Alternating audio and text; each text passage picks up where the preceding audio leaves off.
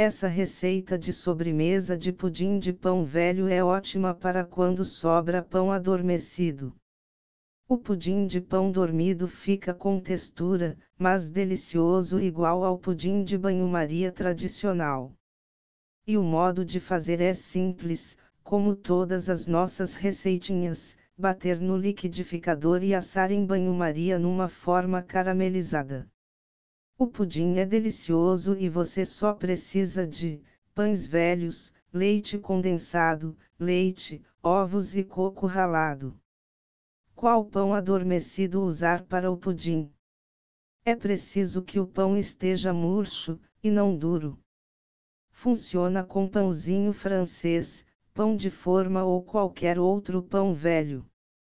Ele vai fazer a função do trigo no pudim e deixar ele bem cremoso. Fica realmente muito gostoso. Aproveite.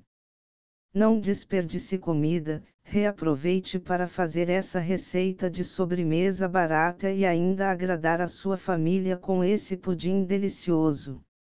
Ingredientes para pudim de pão velho: Pudim, 4 pães amanhecidos cortados, uma caixinha de leite condensado. 600 ml de leite, 3 ovos, um pacotinho de coco ralado, calda, uma xícara de açúcar, meio xícara de água. Como fazer pudim de pão velho? Calda de caramelo. Leve o açúcar em uma panela para o fogo, mexendo sempre até todo o açúcar derreter bem. Adicione a água aos poucos, com cuidado e continue mexendo até ficar em ponto de calda. Despeje na forma que você vai utilizar, escorra para as laterais e reserve. No liquidificador.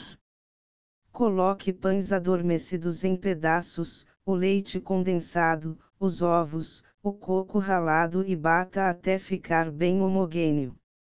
Assar em banho-maria. Despeje na forma caramelizada e leve para assar em banho-maria, em forno pré-aquecido, por 50 minutos a 180 graus C. Pudim de pão velho geladinho.